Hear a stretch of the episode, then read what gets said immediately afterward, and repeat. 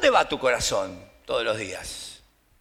En algún momento de tu vida te levantaste, te agarraste la cabeza por una situación que estabas viviendo y dijiste, ¿en qué estaba pensando cuando decidí esto? ¿Le pasó alguna vez esto?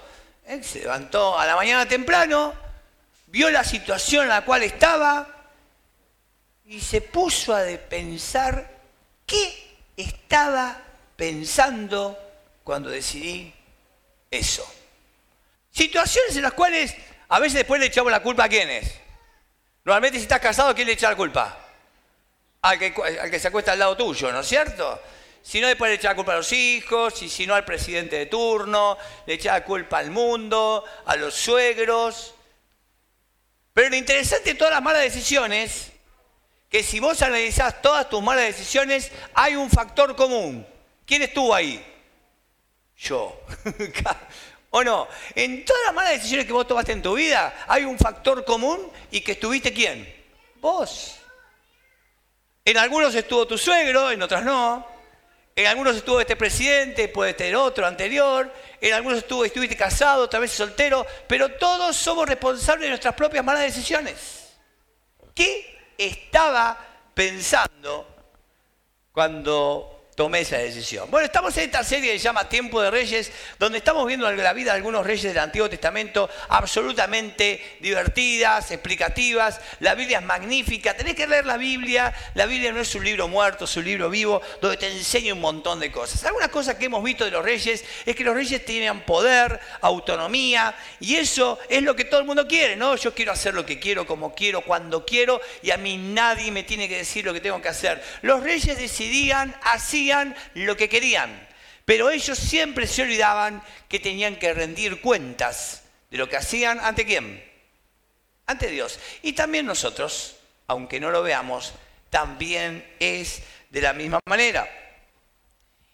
Pero tener estas cosas no significa que todo te vaya bien. Vos podés tener todo el poder, toda la decisión, podés hacer lo que vos quieras, pero muchas veces elegís caminos que van a llevarte a destrozos, angustia y a dolorosas consecuencias.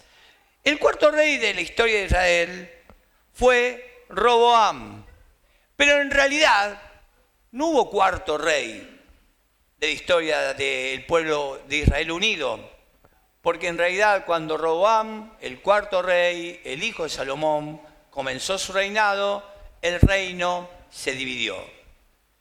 Y al final de su reinado, Roboam, este rey del cual vamos a hablar, justamente se preguntó esto, ¿no? Lo que habíamos hablado recién. ¿Cómo sucedió esto? ¿Cómo perdí el gran porcentaje de lo que mi papá me dejó?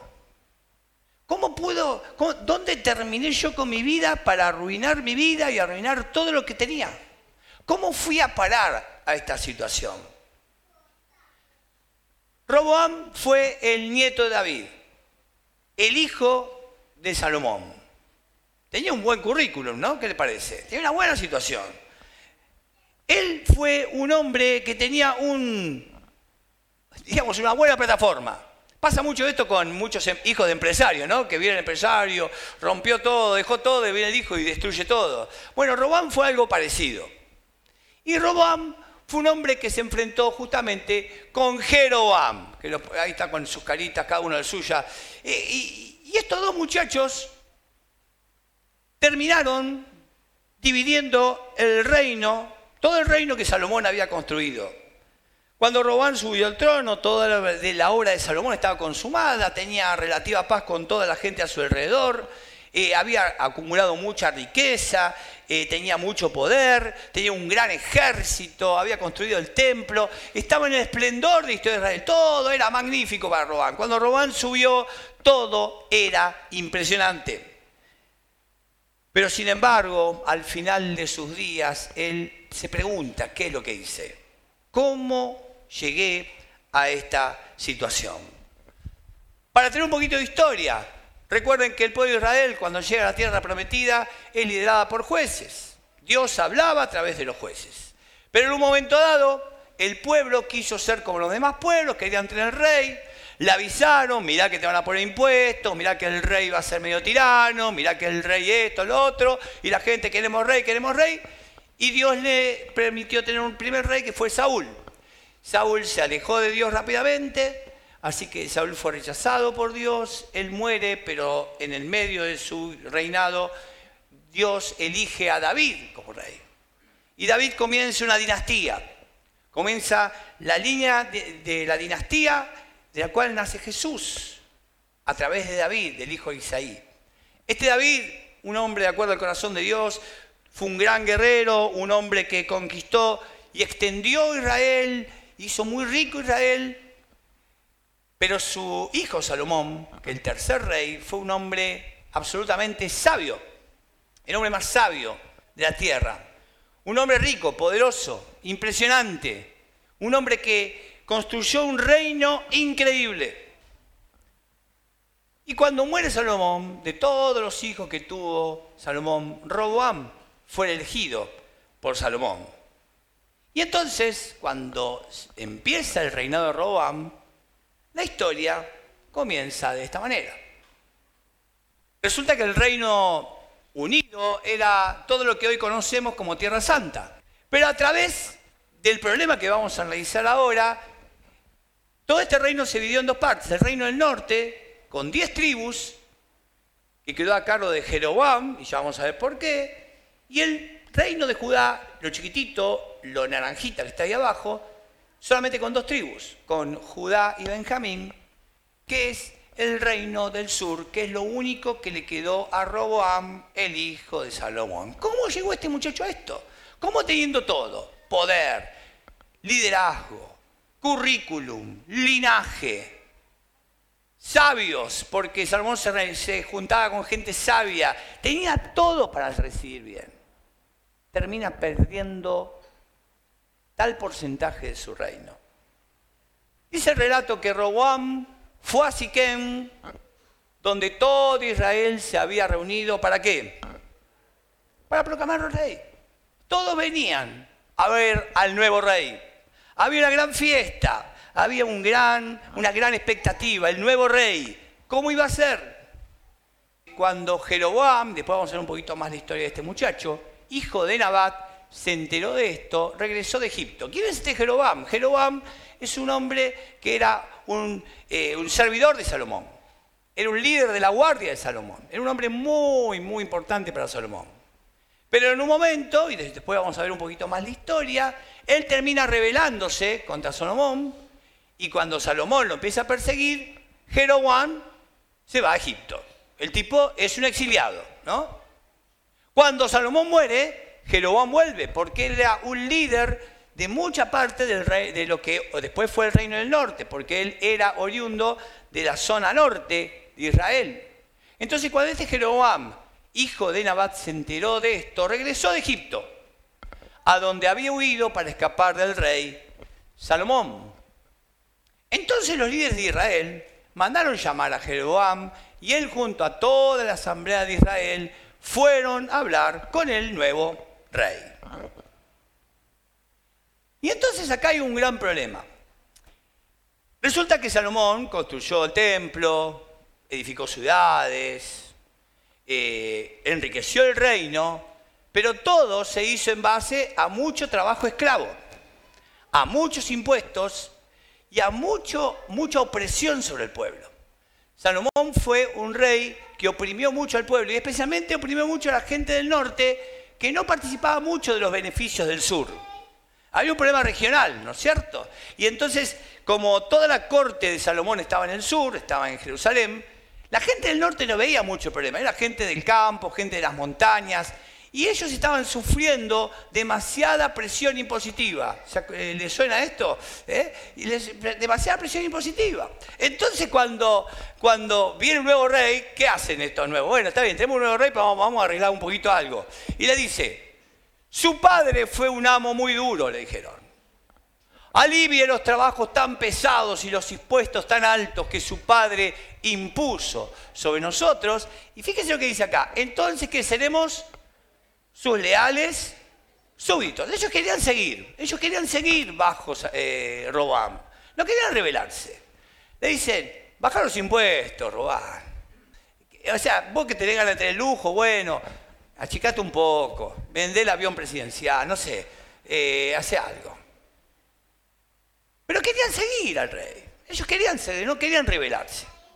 Entonces respondió Robam, denme tres días para pensarlo, luego regresen y les daré una respuesta. Entonces el pueblo se retiró. El rey Roboam consultó el asunto con los ancianos que habían sido consejeros de su padre Salomón. Imagínense, si Salomón era sabio, ¿cómo eran los consejeros? De lo mejor, de lo mejor, de lo mejor, de lo mejor. Era gente sabia, inteligente, prudente, magnífica. Lo mejor para pedir consejo, ¿no es cierto? Y dice, ¿qué me aconsejan ustedes? Le preguntó. ¿Cómo debo responder a este pueblo? Y los consejeros ancianos contestaron, si hoy se pone a qué cosa? Al servicio de este pueblo y les da una respuesta favorable, ellos siempre serán sus leales súbditos. Robán, tenés servido mandeja. Tenés sabiduría, tenés riqueza y tenés un pueblo que te quiere seguir. Solamente, ¿qué dice acá? Ponete al servicio. Pero lo que le va a pasar a Roboam es lo que nos pasa a todos nosotros. ¿Vieron cuando uno tiene una idea sobre una decisión? Una idea clavada. ¿Cuántos son así? Que se focalizan en algo, ya está. O sea, van a pedir consejo, pero no van a pedir consejo. ¿Les pasa eso muchas veces? O sea, eh, eh, Van a pedir consejos simplemente por formalidad, pero ya tenés la decisión, ¿no es cierto? Eh, a los pastores nos pasa mucho, muy divertido, porque la gente viene, ¿qué les parece, pastor? Pero ya sabe, ¿viste? Va, a matar al vecino, ya está, definido. Pero mirá que no, va, va, pero no importa, sí, pastor, tiene razón. Y después, y es más, ahora dice, sí, señor, no voy a matar al vecino. Va a la casa, va, mata al vecino.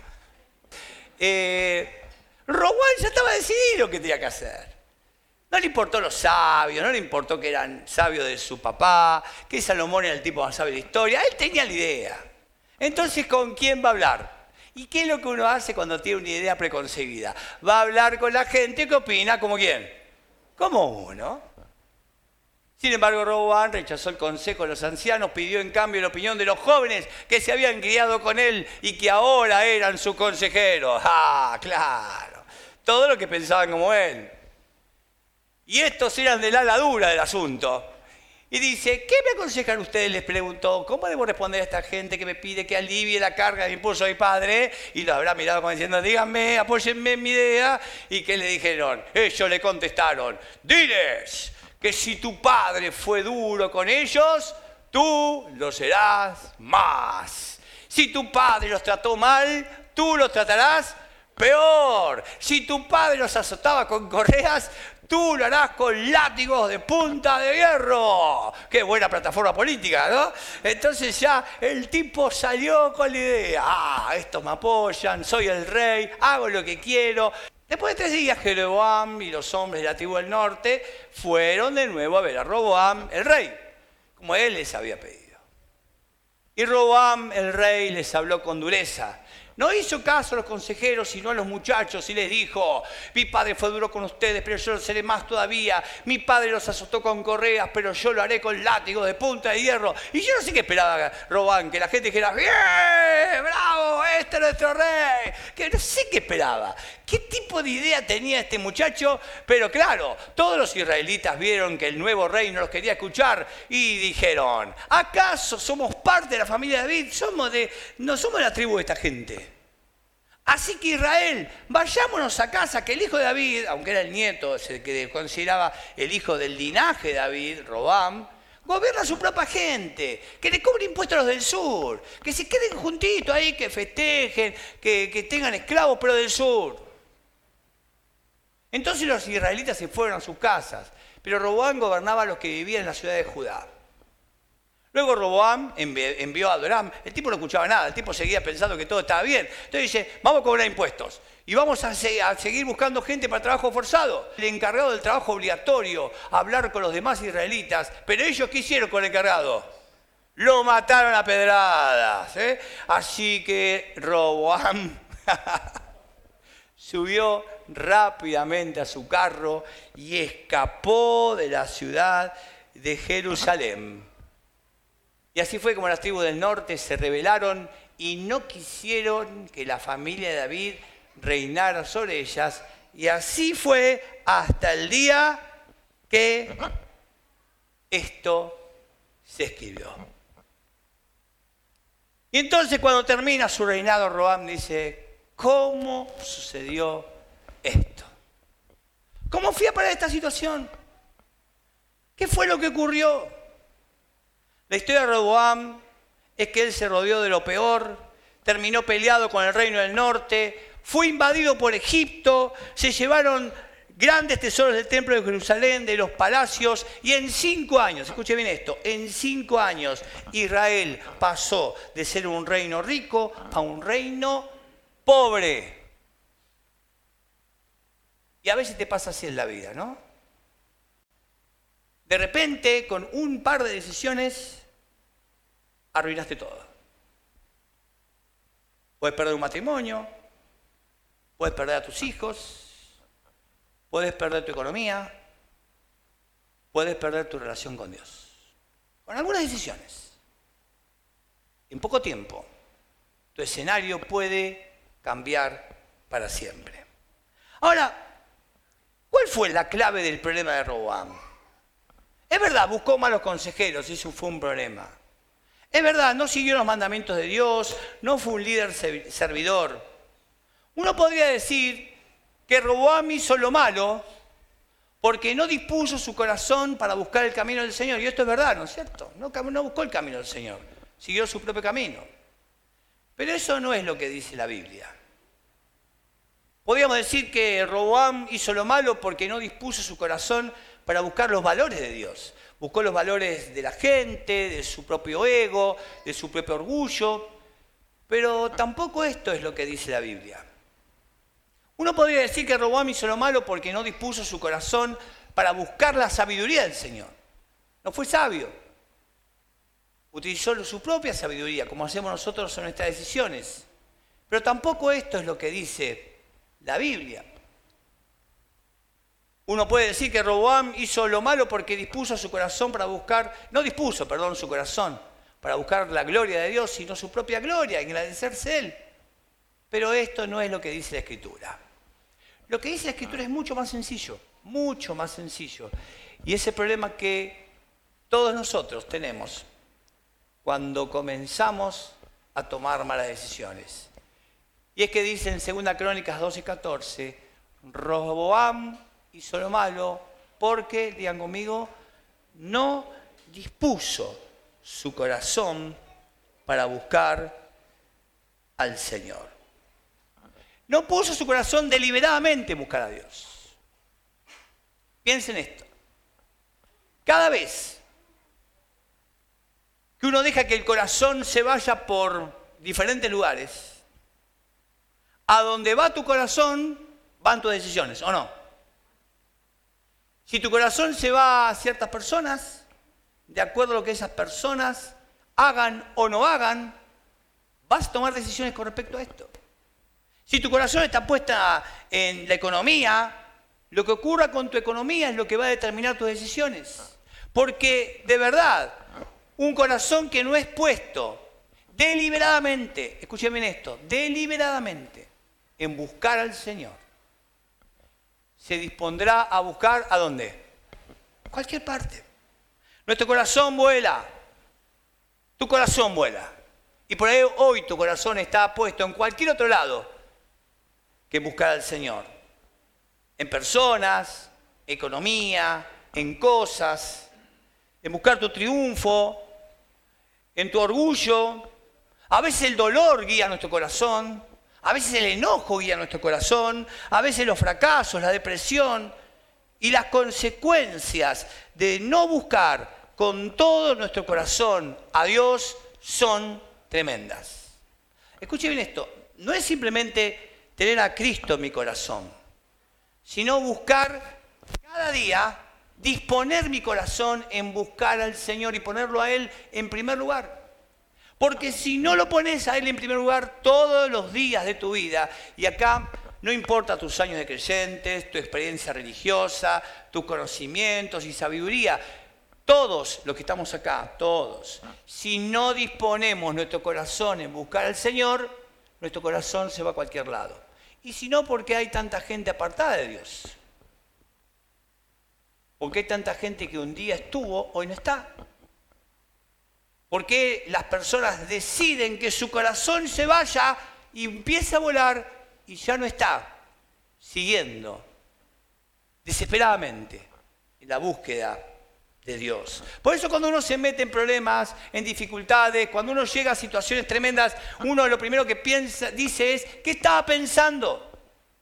Pero la mejor pregunta que tenés que hacerte en esta mañana es, ¿qué estaba buscando? A veces te enamoras de alguien y seguís esa persona y buscas a esa persona y esa persona determina todas tus decisiones. A veces puede ser que uno de tus hijos o nietos tengan un problema y el dolor por ellos, tu corazón se va por ahí y te amarga toda la vida y te olvidas de buscar al Señor.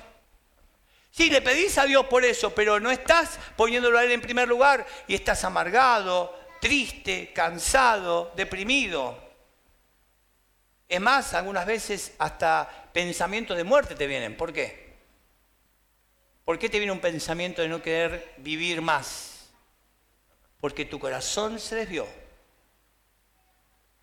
¿Cuáles son los síntomas de un corazón que se desvía? Por ejemplo, no necesitar o desear estar cada domingo, estar aquí en la reunión, buscando a Dios y adorando su nombre. Cuando tu corazón no busca de estar todos los domingos juntos con en comunidad buscando de Dios, tu corazón se apartó de Dios.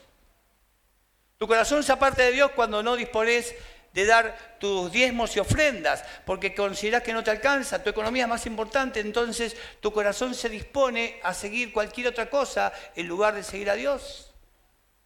Es cuando vos ya no orás, cuando no lo buscas a Él, cuando no caminás en dependencia de Él, cuando comenzás a secularizarte. ¿Te pasó eso alguna vez? Dejaste de estar apasionado por Dios. Es más, estás acá en la reunión y tu corazón vuela mientras tanto. Pero ya no buscas compasión a Dios.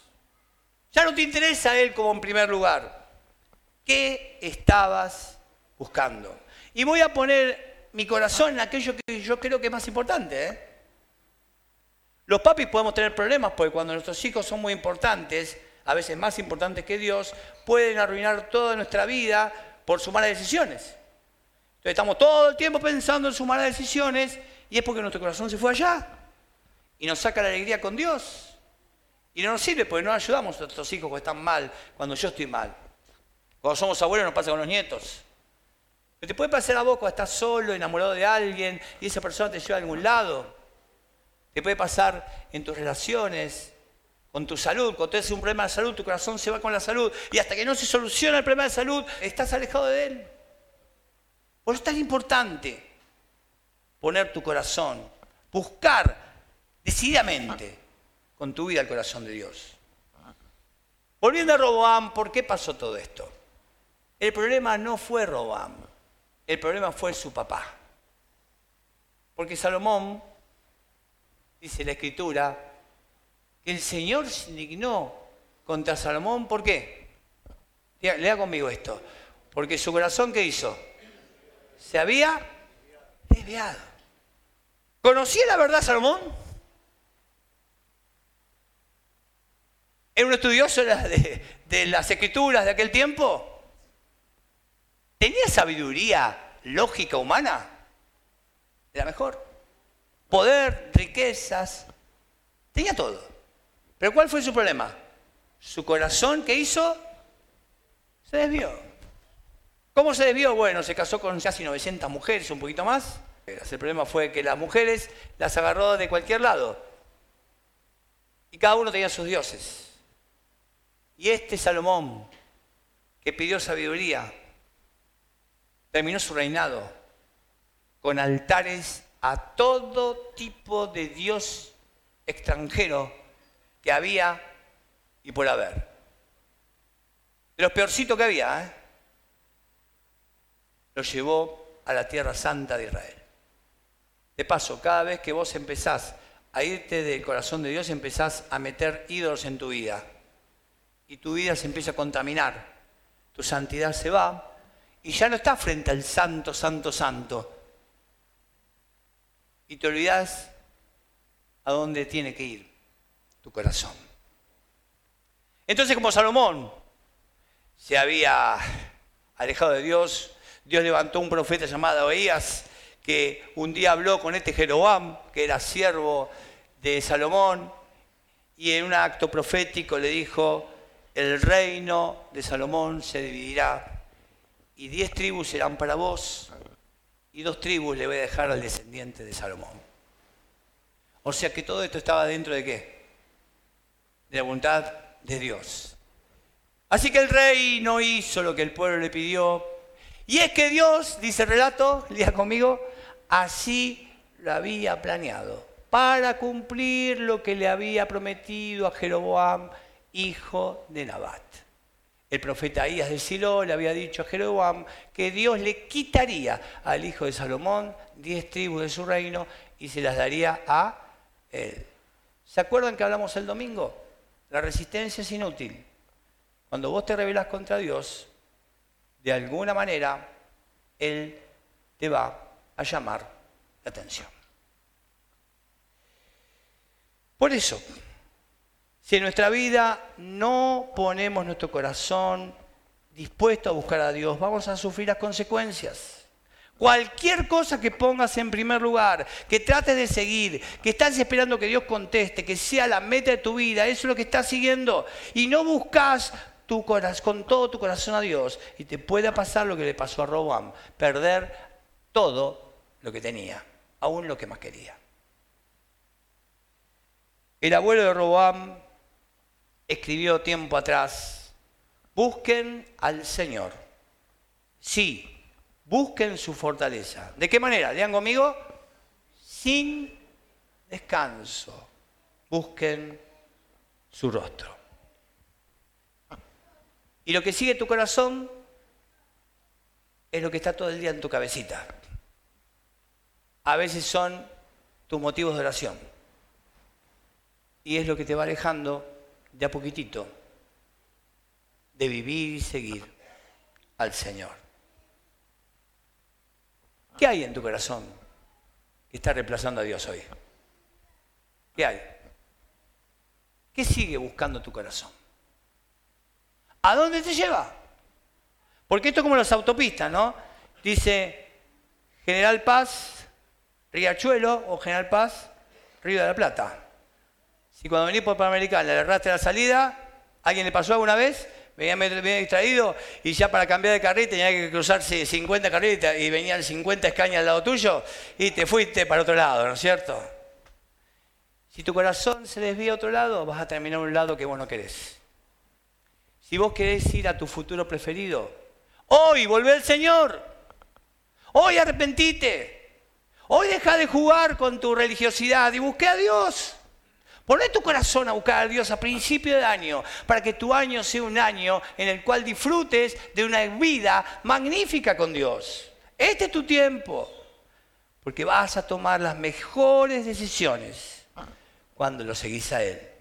¿Sabes por qué? Porque Él te enseña a vivir. No sabes vivir. Vos crees que sabes, pero no sabes. Miren lo que dice el salmista en el Salmo 16. Léalo conmigo. Bendeciré al Señor, quien me guía aún de noche. Mi corazón me enseña. ¿Necesitas que te enseñe el Señor este año o no? La otra opción es ser orgulloso y seguir haciendo lo que vos querés. Pero como la autopista no vas a ir a donde vos querés. Eh. Vas a a un lugar que no querés vivir. Y te vas a agarrar la cabecita diciendo, ¿qué estaba buscando? Y mientras cerrar tus ojos y vamos a hablar con él. ¿Qué está buscando tu corazón hoy? Tenés que disponer tu corazón para que busque al Señor. Disponelo. Disponelo. Robán no dispuso su corazón para buscar al Señor con todo su corazón. Y terminó, terminó perdiendo todo. No pierdas todo. No entres, no lleves tu vida a un desastre. No sufras innecesariamente. No te pierdas lo mejor de la vida. Estamos al comienzo de un nuevo año. Vas a vivirlo igual que el año pasado, que el anterior, que el anterior, cometiendo el mismo tipo de errores, viviendo una vida seca con Él. O este año va a ser diferente. La única forma es disponer tu corazón para buscar al Señor cada mañana, cada mañana, cada momento, en cada lugar, en cada decisión, apasionado por Él. Padre, gracias por esta historia. Tantos años, Señor. Casi tres mil años atrás ocurrió esto, para que hoy podamos aprender a vivir una buena vida. Señor, los que estamos acá reconocemos que no hemos dispuesto nuestro corazón para buscarte y que hemos buscado cualquier otro tipo de cosas, Señor. Pero esta mañana nos arrepentimos, queremos tener el mejor año de nuestra vida y queremos aprender estas historias tan maravillosas que nos ayudan a entender que toda persona puede terminar en un desastre si no dispone a buscar su corazón a ti. Señor, sos nuestra brújula, sos el que nos guía, nos querés enseñar. Hoy nos arrepentimos de haber buscado cualquier otra cosa que no sea tu nombre. En el nombre de Jesús. Amén y amén. Poné el 2023 en las manos del Señor. Él ya hace lo, milagroso, ¿eh? él, está, él es poderoso, Él es grande, Él es majestuoso. Su parte ya está hecha. ¿Vas a hacer tu parte de buscarlo a Él? Él hace milagros, Él te hace libre, pero tu decisión es poner tu corazoncito buscándolo a Él.